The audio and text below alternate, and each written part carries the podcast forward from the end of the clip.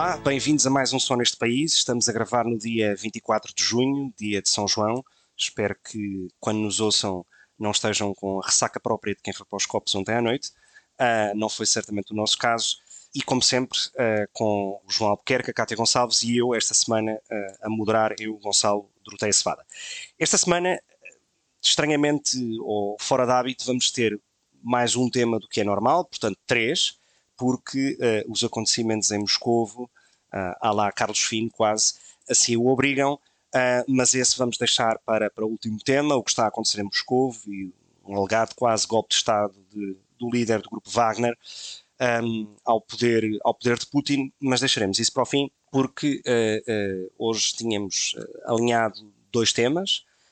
por um lado, um, a paragem não oficial de António Costa em Budapeste para ver um jogo de futebol ao lado de do primeiro-ministro húngaro, um, e depois as mortes no mar, que esta semana geraram distintas atenções mediáticas, uh, a do Mediterrâneo e a do Atlântico. Começando então pela, pela, pela viagem de, de António Costa, como disse, não oficial, um, a Budapeste. Começo pelo João e, e pergunto o que é que te uh, incomoda mais nesta história, se é o facto da viagem não ter sido, não, não ter feito parte da agenda oficial do Primeiro-Ministro, se é o facto de ter utilizado meios públicos para um, um assunto privado, como ver um jogo de futebol, ou se na prática está satisfeito que o Primeiro-Ministro já esteja a tratar da sua vida para suceder a Charles Michel no pós-europeias de 24. Eu, eu acho que tudo isto não passam de especulações, obviamente. E não há hipótese, e não há hipótese de nenhuma das hipóteses. Não, não, eh, eh, eu acho que. Sobre o que é que te incomoda mais? Digo? Acho que, estamos, acho que estamos a trabalhar sobre um conjunto de especulações que não passam disso e que, portanto, criámos um caso de uma coisa que para mim é, é um fediver total e absoluto. Não acho que haja nenhuma indicação de que, de que isto tenha alguma relação com a vida pessoal de António Costa ou com as suas uh, questões políticas ou ambições políticas. Isto são apenas cenários montados por, por comentadores para encherem ciclos noticiosos de 24 horas. Acho mesmo que é, que é esse o caso.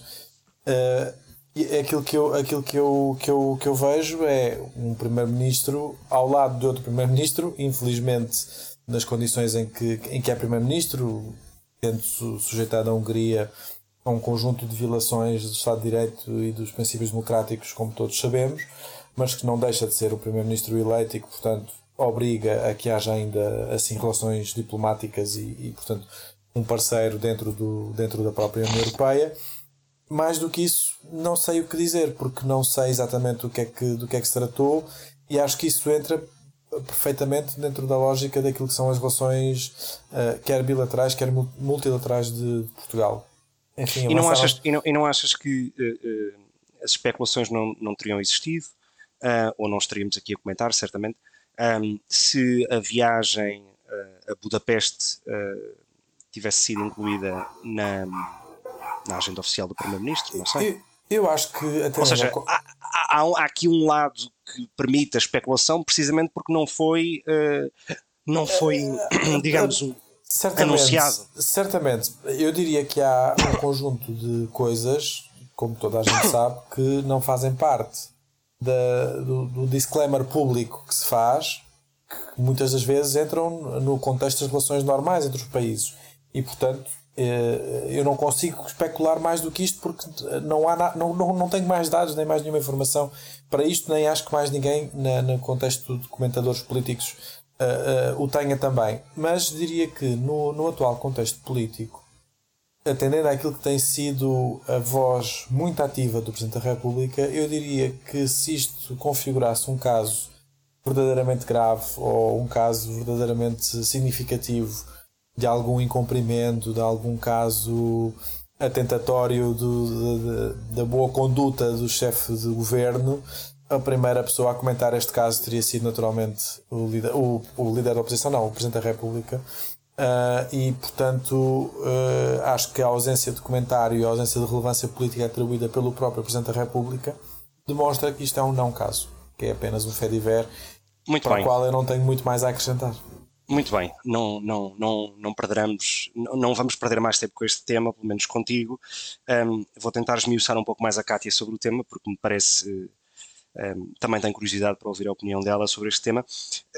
Como é que, como é que olhas para esta aparente incoerência entre o não passarão do António Costa sobre a extrema-direita, os fascismos e todas essas coisas, um, e a óbvia uh, iliberalidade, digamos assim, da democracia húngara, uh, que aliás é uma frase do próprio Orbán, e esta amizade, mesmo que interesseira, de António Costa com Orbán, porque há uma coisa que sabemos, é que Orbán tem certamente uh, menos amor ao PPE uh, do que aos socialistas, e portanto Orbán tem todo o interesse em, digamos, de alguma maneira retirar algum poder de influência ao PPE, e a melhor maneira para o fazer é certamente colocar um socialista ou, ou, ou dar a sua pressão e fazer lobby para que seja um socialista no Conselho Europeu. Portanto, o meu ponto é uh, um, eh, os valores e a defesa intransigente da democracia e do não passarão e tudo isso, parece que só vale uh, para a política doméstica, porque lá fora Portugal tem, ou pelo menos o governo de António Costa tem, como dizem os realistas, uma visão muito pragmática sobre, sobre aquilo que deve ser a política externa portuguesa. Eu nem sei como é que. Até, até me esqueço de complementar os nossos ouvintes, mas honestamente nem sei como é que tu falas de António Costa sentar-se ao lado de Viktor Orbán quando o PPE é, durante imenso tempo foi tudo e ainda é uh, conivente com, com Viktor Orbán. O PPE expulsou com... o Fidesz, de, digamos, dos partidos do PPE, portanto o Fidesz é um bocadinho partido pária ou mais próximo de outros grupos parlamentares que não estão certamente no PPE, não é? Não sei, aquilo que me parece, pelo menos pelos dados, é que um, António Costa é um aliado objetivo de Vítor Orbán no Conselho.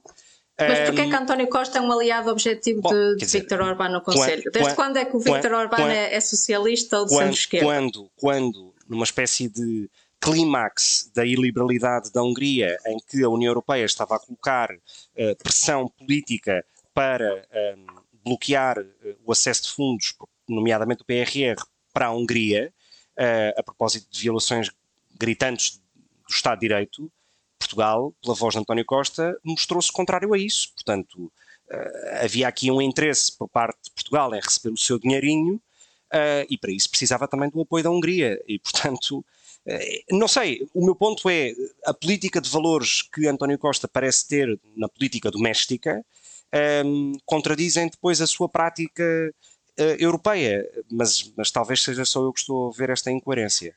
Bem, um, só, só aqui relembrar que o, a, quando Orbán um, chegou ao poder em 2010, imediatamente algumas das suas decisões políticas começaram a criar tensões e a mostrar exatamente o tipo de agenda de extrema-direita de que Orbán defende. E que em 2013, Rui Tavares, que era eurodeputado, levou a votos aquele que ficou conhecido como o relatório Tavares ou qualquer coisa assim, e que era altamente crítico do governo húngaro. E relembrar que, que em 2013, portanto já tínhamos três anos de Orbán, que vários eurodeputados do PPE e o PPE em geral estavam largamente a apoiar Viktor Orbán, ok?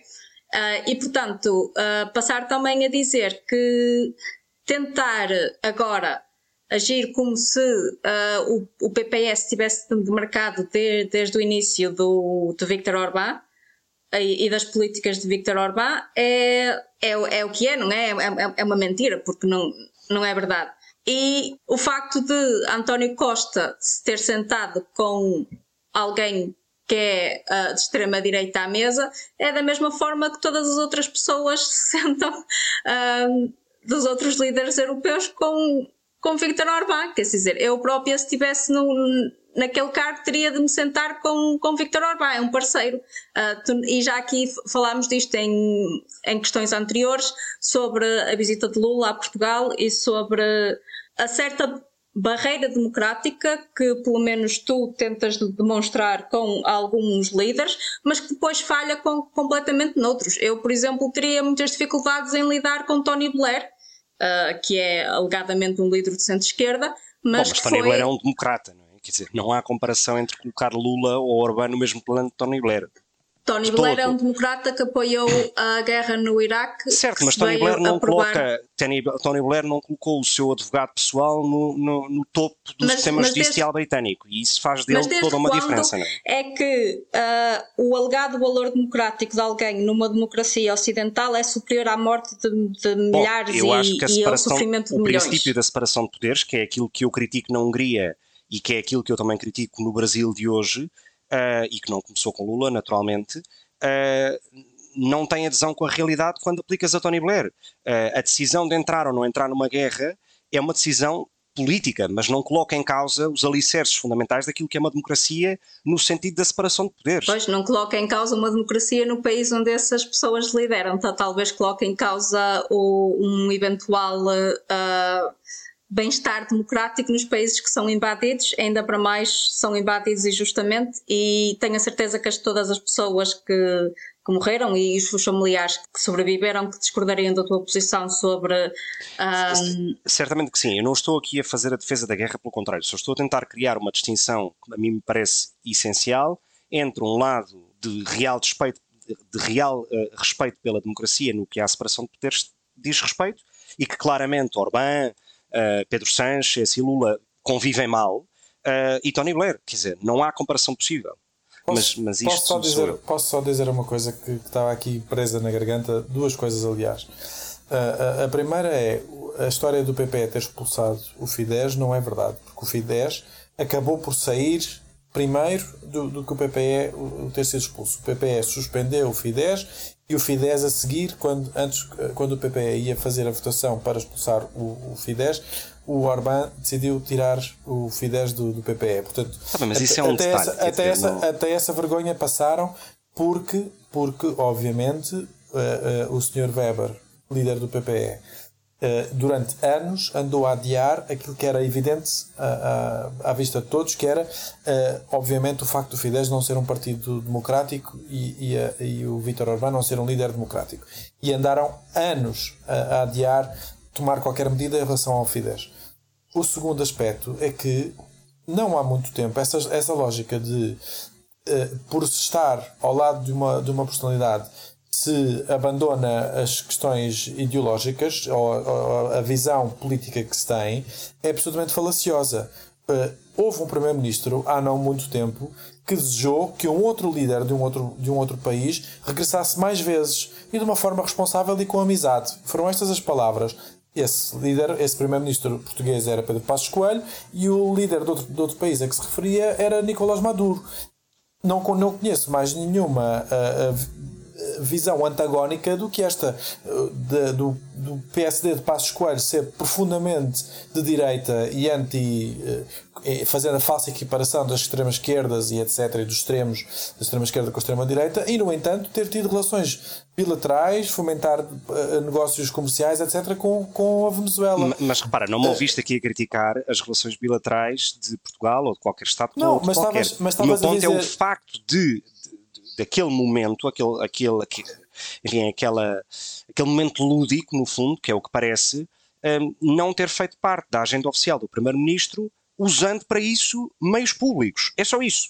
Para, para, há... Quer dizer, António Costa pode ir uh, uh, às festas de, de anos de casamento e do que seja, e dos filhos e dos gatos e, do, e dos peixes do aquário do Orbán. Para mim é absolutamente indiferente desde que vai por meios próprios e não que use meios públicos para isso. Questão, Ou então, se é uma visita oficial, se é uma visita oficial e estamos a equiparar aquele momento a uma visita de Estado, bom, não. então nesse de, caso que ninguém, faça parte da agenda ninguém oficial. Está, ninguém está a equiparar isso a uma visita de Estado.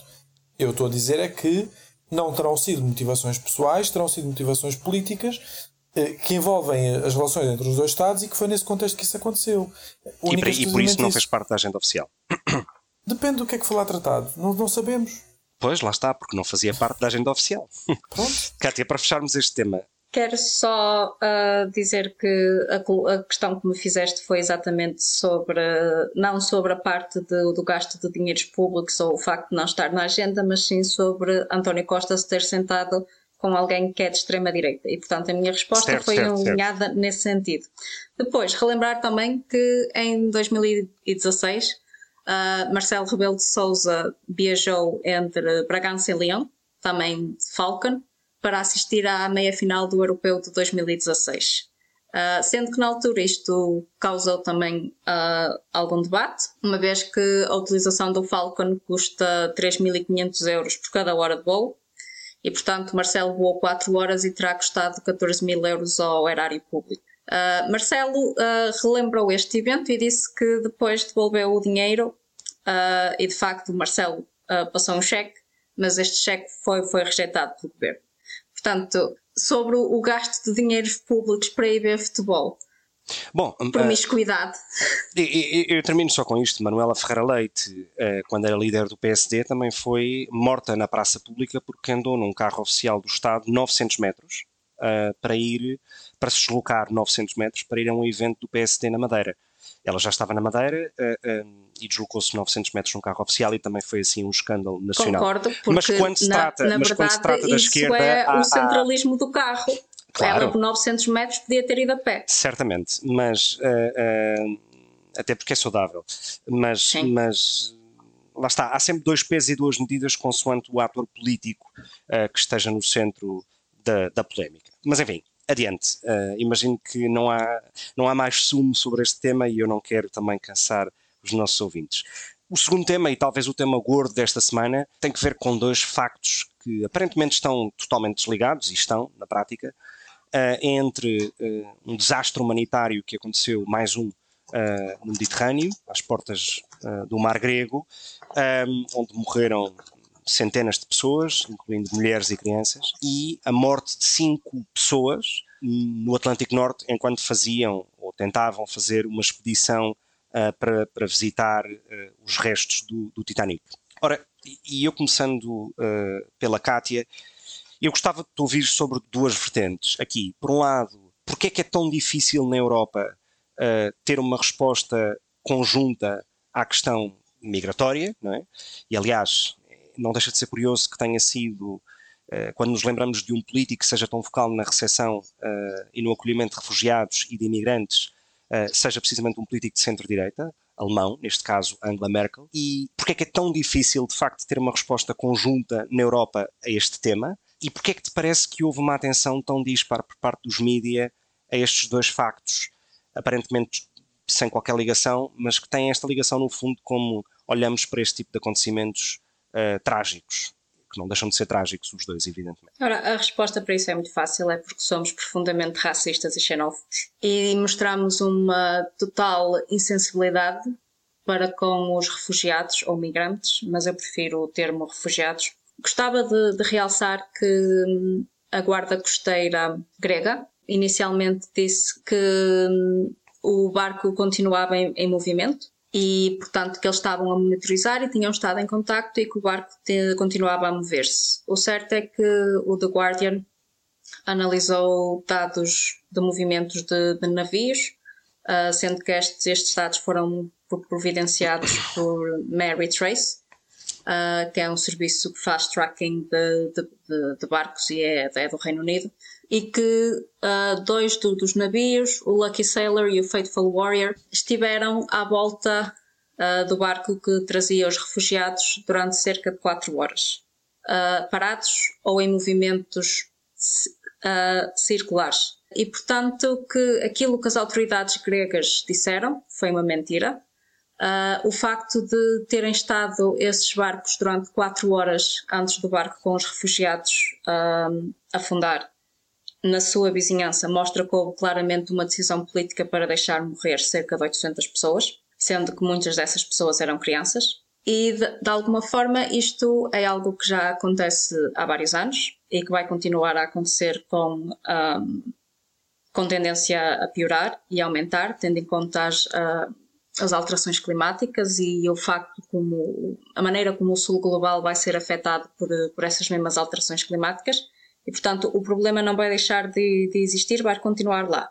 A forma como nós temos re reagido a ele desde, desde o seu início, falaste muito bem da Angela Merkel, que, na minha opinião, fez algo absolutamente histórico e de uma, de uma bondade imensa, que depois acabou por ter repercussões políticas não tão positivas uh, e que não serviu de exemplo para os restantes países, nem, nem para ela própria depois como, como líder alemã. E talvez até uh, possa explicar o crescimento recente da AFD, que hoje, nas sondagens pelo menos, está posicionada como segundo ou terceiro partido, e portanto isto também diz muito. Vou meramente especular, mas se o facto de Angela Merkel ter um, acolhido, penso eu que foram cerca de um milhão de, de refugiados, uh, levou ao crescimento da extrema-direita, isso só prova mais uma vez o ponto inicial de que nós europeus somos extremamente xenófobos e racistas uh, e somos desprovidos de, ou muitos de nós somos desprovidos de empatia para com pessoas que estão absolutamente desesperadas, que passam fome, que passam guerra,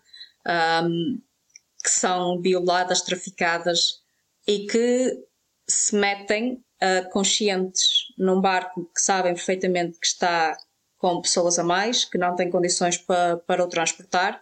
Muitas vezes mandam os filhos e nem eles próprios vão. Uh, tal é o desespero que alguém precisa de sentir para colocar um filho numa situação tão dramática com a esperança de que essa criança possa vir a ter um futuro melhor do que o deles. E relembrar mais uma vez que muitos destes refugiados são também eles uh, pessoas que foram afetadas por conflitos armados em que o Ocidente esteve diretamente ou indiretamente envolvido, e com indiretamente eu quero falar uh, da venda de armas, e, e a mim dói-me imenso que seja possível aos líderes políticos europeus agir desta forma. Dói-me imenso saber que dois barcos estiveram na, na, vizinhança e que o que foi feito foi absolutamente nada e que foi decidido que aquelas pessoas, o destino delas seria morrer e morrem incógnitas porque ninguém vai incitar grande esforço para recuperar os corpos, se assim fosse, ninguém vai incitar grande esforço para os identificar os que forem recuperados, se forem, e é de uma profunda desumanidade e, e crueldade absolutamente incríveis. Uh, e é por isso que eu, cada vez que vejo os líderes europeus a encherem a boca de valores europeus, sobre os valores europeus, a querer dar lições so, sobre direitos humanos e humanismo, tenho total desprezo por essas palavras. Os valores europeus aparentemente são deixar há décadas, há décadas não, há anos, refugiados morrerem. Até sabemos que temos tido relatos de, de casos em que a guarda costeira empurra os barcos para trás e, portanto, estamos a entrar no quadro de violações de, de direito internacional. E, portanto, os valores europeus são exatamente os mesmos de há 500 anos, que eram aqueles em que os países europeus foram uh, ao sul global a ocupar território, violar, matar e a explorar. João, eu passo para ti eu, eu devo dizer que eu acho que esta é provavelmente a questão mais complexa do nosso tempo, precisamente porque coloca, quanto a mim, algumas questões que podem parecer aparentemente contraditórias. Se, por um lado, o acolhimento de refugiados e de pessoas que fogem uh, da seca, de cheias, de, de, fenómenos relacionados com as alterações climáticas, da fome, uh, de regimes totalitários, de ditaduras, no fundo, e se isso, isso parte não querendo incomodar a Cátia com a expressão valores europeus, mas se parte daquilo que são os valores europeus, ou entendidos como tal, é, é, é essa abertura ao mundo, uh, uh, não só de pessoas, de economia, de investimento, de capital, de gente nova, é? Por outro lado, a recessão, ou melhor, o acolhimento sem uma estratégia comum uh, por parte da União Europeia.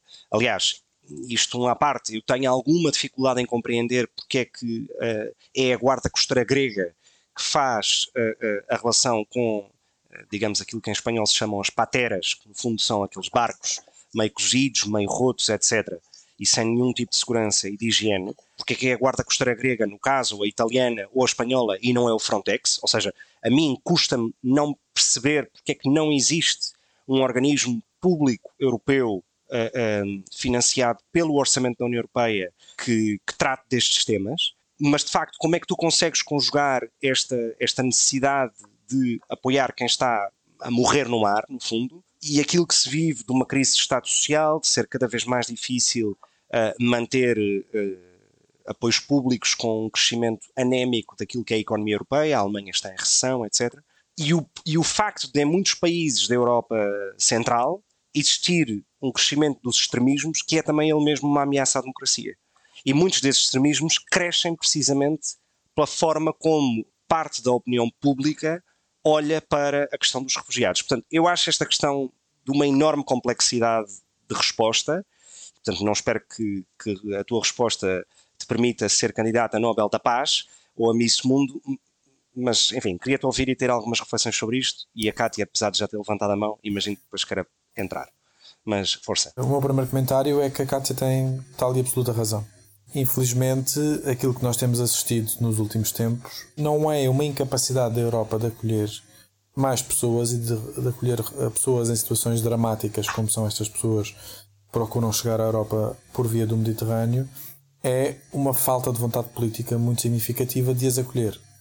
Nós acolhemos num espaço muito curto tempo um número muito superior de refugiados ucranianos, países que diziam não terem capacidade para o fazer noutras circunstâncias, quando os contextos políticos que motivavam esses fluxos migratórios eram outros, e na verdade tiveram, quer a Polónia, quer a Hungria receberam muitos, e os países bálticos receberam muitos refugiados ucranianos, tendo sempre uh, recusado receber quando eram uh, refugiados de outros, de outros países, de outros provenientes de outros contextos, e portanto isto mostra claramente que há aqui uma disparidade uh, política mais do que, do que de capacidade de integração, etc. Enfim, e já, não, já nem vou entrar pelas questões efetivamente práticas da de, de, de, de, demografia europeia, da necessidade de atrair pessoas para a Europa para virem trabalhar, para sustentar aquilo que são uh, os sistemas de segurança social, de acordo com aquilo que são os padrões com os quais nós estamos habituados a, a viver. O meu problema começa precisamente com aquilo que é a ação, sobretudo do governo grego e que agora uh, tem eco também tem Itália tem eco também a Itália. Uh, a Grécia já foi várias vezes acusada de fazer pushbacks de, de, de, migrantes, de refugiados que tentam entrar na Grécia e de os empurrar novamente para fora do seu território, o que é claramente uma violação. A Espanha faz o mesmo com Marrocos, convém também ter essa, essa isenção no comentário. Se faz. Aproveitar só, só para dizer que ontem uh, em Espanha uh, fundou-se mais um navio com, com refugiados uh, e que para já foram uh, Marrocos salvou 24 pessoas Espanha, tanto quanto eu sei, encontrou apenas corpos. Pronto. são, eu não faço essa distinção, nem, nem faço essa. nem, nem, nem divido as coisas de acordo com os governos e, portanto, qualquer ação que seja de pushback, de uh, uh, enviar de volta refugiados que entram nos, nos seus países não, não, os, não os permitir a entrada, etc., é obviamente uma violação daquilo que, daquilo que está convencionado internacionalmente, até, de, de, até, até agora nos próprios no novo acordo de, de no novo pacto de migração e asilo, uh, e portanto há aqui claramente essa, essa, essa intenção política dos governos de impedirem a entrada destas pessoas. O que é que isto nos diz sobre nós? Uh, eu acho que isto mostra claramente eu uso muito esta, esta imagem, que é aquela, aquele meme que é de um, de um bilionário que tem muitas bolachas, que está outro, está outro, outro indivíduo que tem só uma bolacha e o bilionário aponta para o refugiado ou para o migrante a dizer que o refugiado e o migrante está a tentar roubar a, a bolacha do, do, do outro indivíduo. E eu acho que isto explica muito bem a situação daquilo que nós estamos a viver na Europa, que é estarmos a culpabilizar uh, os migrantes e os refugiados que procuram o continente europeu para melhorar as suas condições de vida, para procurarem novas uh, oportunidades para, para a sua vida, coisa que sempre aconteceu dentro da própria Europa. Uh, o continente, a história do continente, continente europeu é feita dessas próprias migrações e uh, isto diz muito mais sobre a forma como o sistema está montado, como o sistema cria estas injustiças e estas desigualdades gritantes, procurando bodes expiatórios nas pessoas que cá tentam entrar uh, simplesmente para manter as coisas tal e qual como elas estão, sem que, haja, sem que haja nenhuma mudança. E portanto, eu acho que é esta a reflexão que nós temos que fazer. Quando nós, quando nós uh, enquanto socialistas e do ponto de vista da esquerda, criticámos logo desde o início a criação de um comissário para o European Way of Life, para o modo de vida europeu, foi precisamente por causa da conotação que este, que este modo de vida europeu tem e aquilo que uh, intrinsecamente lhe está ligado. E, e, se há pessoa que de facto uh, incorpora bem esta visão, uh, eu diria nos limites da xenofobia é a Margaret Skinas e a forma como, como, como gera a sua atividade na própria Comissão Europeia e uh, uh, aquilo que o governo grego tem feito nos tempos mais recentes, uh, que Itália tem feito e, como tu dizes, em alguma parte Espanha tem feito, mostra que há uma, uma necessidade muito clara de alteração da, da, das regras de, de asilo e de acolhimento dos refugiados e que isso não tem nada a ver com o modo de vida europeu. Absolutamente nada. Não podia estar mais distante daquilo que eu considero ser o, os princípios os valores deste continente e, e portanto, enfim, é, é, é, de facto algo que merece o total repúdio porque uh, aquelas 600 ou 700 vidas que se perderam uh, são uma tragédia que nos mancham até a própria Constituição enquanto, enquanto Europa. Eu acho que é mesmo uma vergonha uh, muito grande que isto tenha acontecido sob a vigilância de, de, de autoridades políticas europeias. Kátia, queres entrar?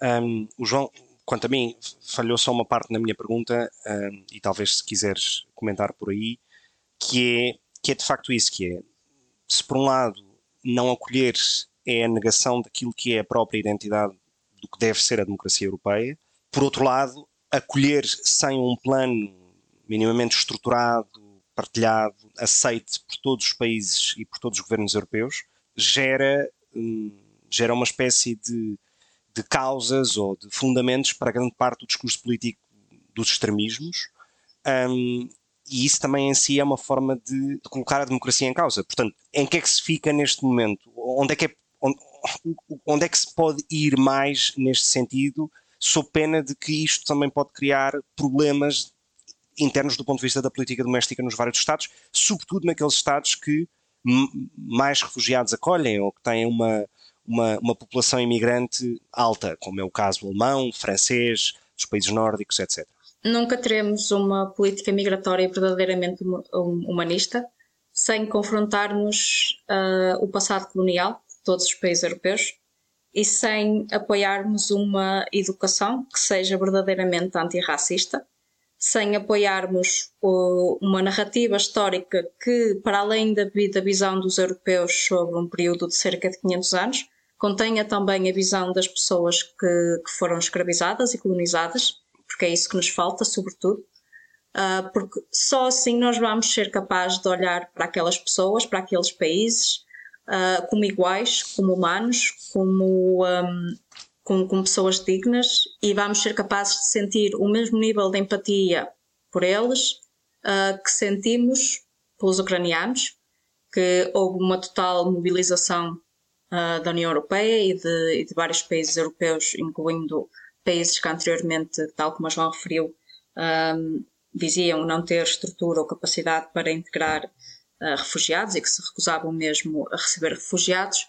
Um, e, portanto, para mim, a Europa nunca terá uma, uma política de, de refugiados integrada, uh, que abranja to, to, todos os países, nunca será capaz de, de olhar verdadeiramente para o futuro e de construir ou ajudar a construir um mundo mais justo e um mundo mais igual, sem confrontar essa realidade. Porque a verdade é que, para a maioria das pessoas, e eu nisto incluo-me nisto, obviamente, porque eu cresci numa, na sociedade portuguesa, fui educada na sociedade portuguesa, deram-me uma visão da história na escola uh, de que fomos trocar especiarias e pouco mais do que isso. E só já nos meus 20 e tal anos é que eu tive realmente a oportunidade de confrontar a versão que me foi ensinada com a versão que é depois vivida e experienciada ou foi vivida e experienciada pelas pessoas um, que foram escravizadas e colonizadas. E só aí é que eu tive realmente a oportunidade de refletir sobre o nosso passado como, como país, o nosso passado como, eu, como europeus e tentar perceber como é que essa história ainda hoje afeta a forma como nós fazemos política, a forma como nós nos relacionamos com os outros. E para mim este é o maior entrave, porque to, este, todas estas políticas e todas estas reações que as pessoas têm à entrada de, de pessoas negras ou à entrada de muçulmanos não são nada mais do que xenofobia, islamofobia, racismo, preconceito contra aquelas pessoas.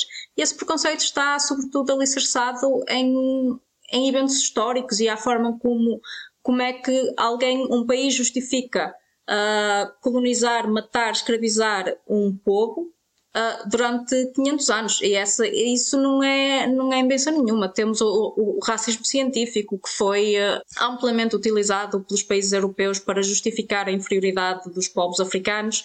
Uh, e para justificar o porquê deles poderem ser utilizados e tratados como, como animais. Sendo que, por exemplo, em países como o Reino Unido, os animais tiveram direito à proteção legal antes de, das mulheres e crianças, e então antes dos do, crimes racistas foram décadas e décadas depois.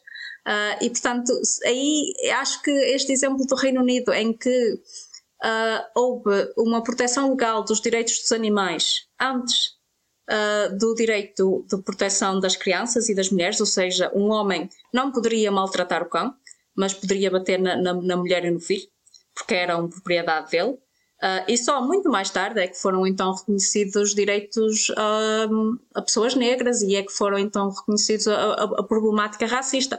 E isto é algo que se repetiu em todos os países europeus. Ver o racismo ou a xenofobia como um crime, da mesma forma como a homofobia, são coisas muito recentes. E Portugal de todo não confrontou o passado colonial. Nós devemos sentir-nos, na minha opinião, devemos sentir-nos sobre o nosso passado colonial como a Alemanha se sente sobre a Segunda Guerra Mundial. E podem dizer, ok, sim senhora, houve desenvolvimento tecnológico, houve também o houve na Segunda Guerra Mundial, foi um dos períodos de maior desenvolvimento tecnológico e científico, pelas razões erradas, obviamente, mas também foi um período em que se exterminaram milhões de pessoas. E uh, o período colonial é exatamente isso. Foi um período em que houve desenvolvimento científico, económico para, para alguns países, subdesenvolvimento económico para, para outros, e ao mesmo tempo exterminaram-se milhares de pessoas, milhões, e mataram-se milhões de pessoas. E, e, tem que ser feito este contraste entre, entre as duas coisas. Porque enquanto nós, nós uh, continuarmos a olhar para a história europeia como o período das, dos, dos, descobrimentos, que não gosto do termo, porque eles não foram descobrir absolutamente nada, que já lá estava gente. Como o período glorioso e o período áureo da história europeia, e isso em Portugal é muito patente, porque parece quase que num, num, num, como um país desde 1143 não fizemos mais nada e a única coisa boa que fizemos foi aquilo, e na minha opinião nem sequer foi uma coisa boa. Uh, foi sobretudo uh, uma chacina, com benefício económico para alguns, não vamos com, com conseguir ser humanos para com estas pessoas, não vamos conseguir respeitá-los, não, não vamos conseguir acolhê-los. Uh, vamos continuar a ter problemas de segregação muito grandes. Estamos, estamos agora em Lisboa, uh, o Martim Muniz está praticamente numa zona de segregação gigantesca, com problemas sociais gigantescos e que estamos todos a ignorar e que vamos continuar a ignorar até a situação ser insuportável, não é?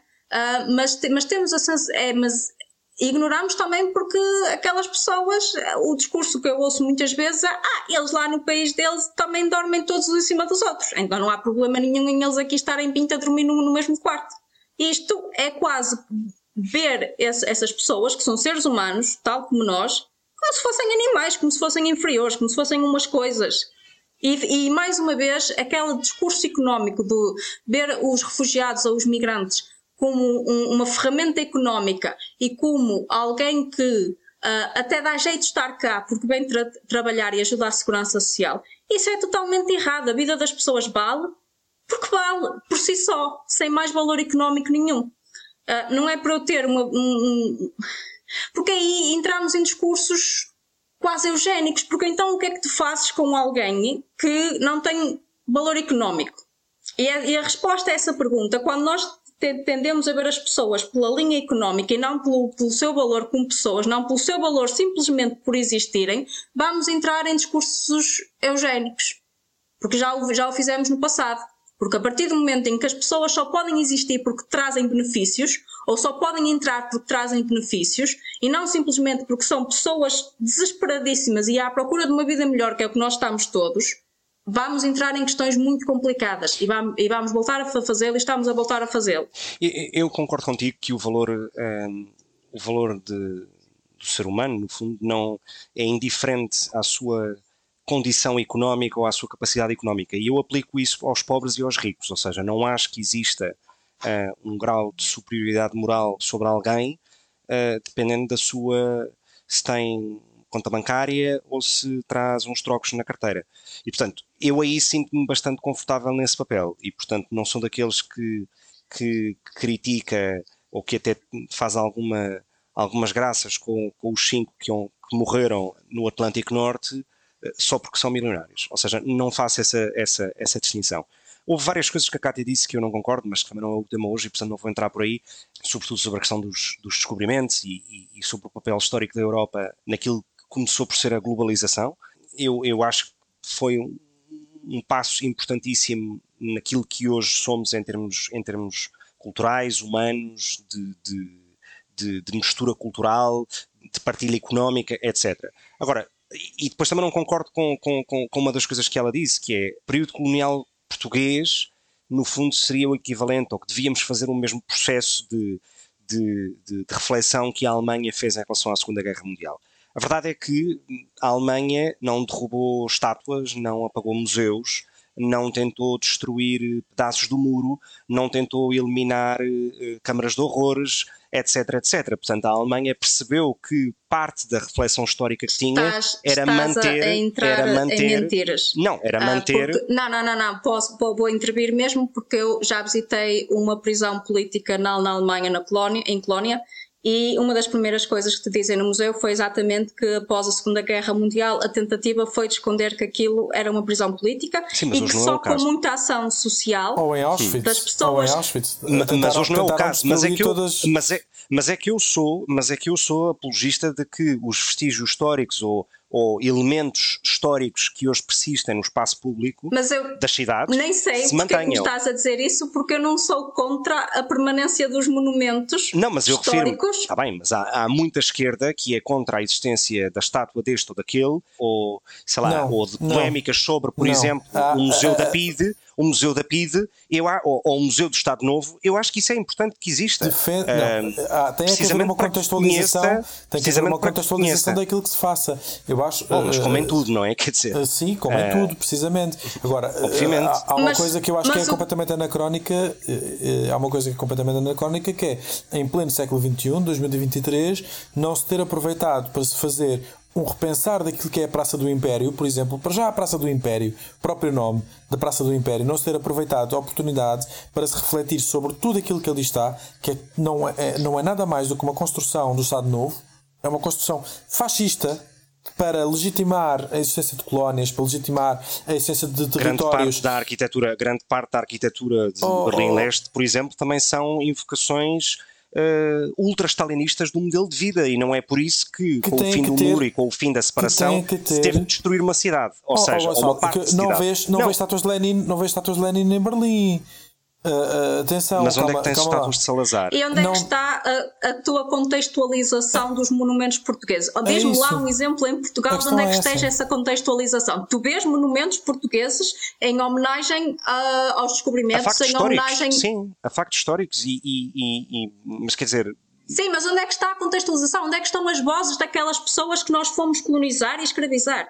repara, o, o meu ponto é eh, bom, mas é então que também não tens a, mas então também não tens a descontexto, mas então também não tens a, a contextualização daquilo que pode ser um bunker eh, da Segunda Guerra Mundial ou uma câmara de horrores ou um, ou um muro, quer dizer, ou seja, Tu quando vais a tem um enquadramento histórico, não é? Quer dizer, quando vais a Auschwitz eles não te dizem o, o- não te dão a perspectiva das pessoas que foram lá bom, mas há uma diferença enorme entre estares num campo de concentração, entre estares num campo de concentração ou estares num monumento que evoca um facto histórico. Mas pronto, eu, acho que claramente vamos ter que voltar a este tema de. de- Bem, eu de- acho que Auschwitz também foi um facto histórico. Acho que os genocídios que Certo. os portugueses cometeram nas colónias também são factos históricos, Certo. apesar de a termos várias tentativas de que os apagar. forma. Eu concordo que se mantenham as memórias históricas ah, e de momentos passados. Acho que é isso que nos faz.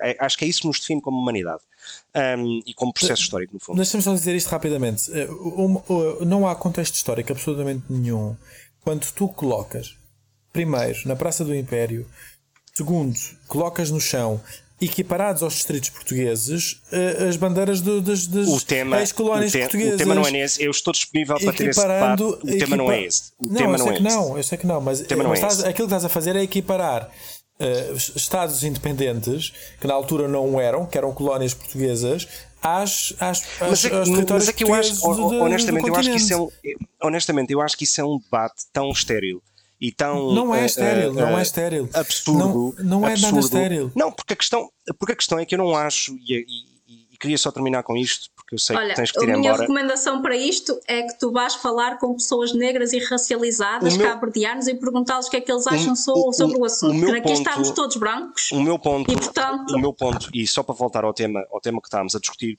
eu não concordo que, e aqui eu não concordo nem contigo, João, nem com a Kátia, que a razão pela qual se deu maior atenção mediática a, um, a, a dois enfim, acontecimentos trágicos que terminam, terminaram com a morte de várias pessoas seja uma questão de racismo. Genuinamente não acredito que seja isso. Eu acho que a diferença entre um acontecimento e o outro é que um. E quais são esses acontecimentos? É, é os não, milionários? Sim, precisamente a questão do submarino. Não, mas nós não falamos dos milionários do submarino. Eu só falei dos ucranianos e o João também. Não, mas o meu ponto é que mas isso, se tu pensares, também pode servir para os ucranianos, que é para a questão dos refugiados ucranianos, que é tem que ver com uh, ah, um, ah, tem que ver com uma banalidade do sofrimento de estarmos tão mais expostos aos barcos que caem no Mediterrâneo, que, enfim, onde, onde, onde morrem várias pessoas, e é algo que é extraordinário, no sentido não é comum. E, portanto, eu acho que isto deve ser, a filosofia deve explicar isto, imagino eu, mas é, é uma forma de nos autobloquearmos para, para sofrermos o menos possível com acontecimentos que se repetem, infelizmente, e outros que são a exceção. E a exceção é eh, uma guerra na Europa que leva a que milhares de pessoas uh, cruzem fronteiras para, para poderem não morrer, no fundo. Um, e, portanto, para mim acontece isso, e no caso dos milionários acho que é mais uma questão de voyeurismo sobre algo profundamente bizarro. Ou seja, acho que tem que ver com essa banalidade do sofrimento e com grande parte de, de, do mediatismo que se tem hoje em dia e da forma como as notícias uh, acontecem, nos tais canais 24 horas, onde expor uh, uh, ao limite imagens da guerra leva a um cansaço, como, como existem expor imagens sucessivas de naufrágios no Mediterrâneo, leva a esse cansaço e, no fundo, pode ser a tal banalidade do sofrimento. quanto a mim, é mais isso do que o racismo. Não, não me parece que seja o caso. Um, mas admito que possa estar enganado. Vamos fechar. Eu acho que, obviamente, não vamos ter tempo para falar sobre a questão de, do que está a acontecer em Moscou, portanto, isto provavelmente ficará para a próxima semana. Uh, mas só para garantir que ninguém ficou sem nada por dizer, ronda de 30 segundos a cada um, muito rápida. Eu, Estás enganado, Gonçalo. ok, Acabou. pronto, foi ainda mais rápido do que isso. e, e, eu reforço aquilo que a Cátia disse: que é, não há qualquer. Nenhum dos dois fez aqui nenhuma equiparação entre aquilo que aconteceu. Eu, eu também me afligiu a morte daquelas pessoas no, no submarino uh, por causa do Titanic. Uh, o, o, valor da vida daquelas pessoas, o facto de ter um pai, um filho, etc. Tudo aquilo, obviamente, é, é macabro. Uh, Bizarro, sim. Eu, eu acho que o, o, ponto foi aquele que a Kátia trouxe e que eu subscrevo integralmente: é a questão da vida humana intrínseca e, e, e aquilo que é. aquilo que é o papel que nós queremos ter enquanto continente europeu, que é acolher as pessoas ou não pelo simples facto de serem, de serem humanos. Uh, eu utilizei os argumentos económicos apenas para contrariar um pouco a narrativa de que estas pessoas vêm para cá na lógica de roubar uh, empregos, etc. Portanto, é tentar contrariar um bocado as narrativas que são criadas. Não era para justificar que as pessoas só podem vir nesse contexto. Era só a única ressalva que eu, que eu queria deixar. Muito bem. Comeste os, os 30 segundos da Kátia. Um, bom, e com isto vamos nos despedir. Eu hoje não vou trazer uma música um, e, portanto, vou fazer aqui uma inovação que não combinei convosco, um, mas, que, mas que me pareceu apropriado. Eu vi um filme há muito pouco tempo que é o The Swimmers e que recomendo, que é a história de duas irmãs que, que, fogem da Síria, da guerra, e que, e que conseguem, depois de enfim, vários percalços, eh, para, não utilizar, para não utilizar outra palavra, mas depois de vários eventos eh, bastante eh, sôfregos no mar, conseguem chegar à Europa e, e chegar ao seu destino, que era a Alemanha. O filme é sobre factos reais, portanto, uma delas acabou a, a, participar nos Jogos Olímpicos do Rio de Janeiro como nadadora, como atleta pela, pela equipa dos refugiados, um, e a irmã tornou-se uma ativista uh, nesta área um, que eu sei que o João conhece, ou já a conheceu. Uh, eu, recomendo, eu recomendo o filme porque de facto é um murro no estômago. Um, e, mesmo para, uh, e mesmo para alguém que possa ser mais cético sobre aquilo que deve ser uma política de refugiados aberta uh, que a Europa deve ter, e quando digo aberta não é abrir sem qualquer tipo de planeamento, não, é aberta precisamente porque tem que haver um planeamento e uma coordenação. eu recomendo o filme da Swimmers, Uh, está na, na Netflix e, e, e, vale de facto mesmo a pena, mesmo a pena ver. Um, e com isto despedimos. Uh, eu livrei-me de não ter que recitar aqui nenhum poema de uma música. Foi, não sei se, perceberam, mas foi claramente a minha, uh, o meu escape room desta semana. Um, dito isto, despedimos. Um, esperamos não ter mais nenhuma semana de, de ausência e voltamos, e voltamos na próxima semana, como sempre, eu, Gonçalo Dortei Cevada, a Cátia Gonçalves e João Albuquerque. Até lá, tenham uma ótima semana.